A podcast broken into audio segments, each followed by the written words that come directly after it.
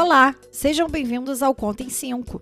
Nesse episódio, vou explicar a aplicabilidade da demonstração do resultado do exercício dentro das entidades. Vamos lá? O lucro ou prejuízo gerado no exercício apresentado no patrimônio líquido é proveniente da demonstração do resultado do exercício, também conhecida como a sigla DRE.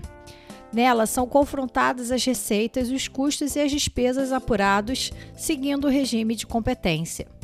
Através da demonstração do resultado do exercício, pode-se apurar o resultado líquido da entidade, sendo lucro ou prejuízo. A DRE tem por finalidade evidenciar o desempenho da entidade em determinado período. A maioria das entidades deve elaborar e divulgar seus resultados no mínimo uma vez ao ano. As companhias de capital aberto são obrigadas a apresentarem a demonstração do resultado do exercício trimestralmente.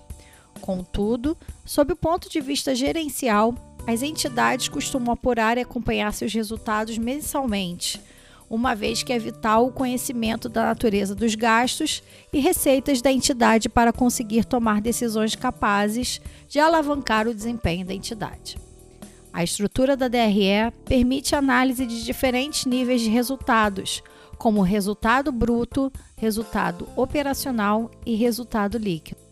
O resultado bruto mostra o resultado imediato das atividades da entidade, permitindo identificar a representatividade dos custos das mercadorias ou dos serviços prestados. O resultado operacional evidencia o quanto a entidade lucrou ou teve de prejuízo com suas atividades, Nele é possível avaliar o impacto das despesas realizadas no período em relação à receita líquida.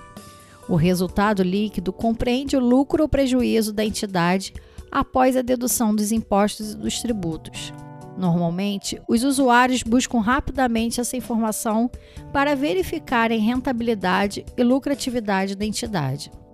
A análise da demonstração do resultado do exercício permite criar estratégias de aumento de participação no mercado, programa de redução de custos, elaborar políticas de crédito aos clientes e medir a eficiência da produção e ou prestação de serviços.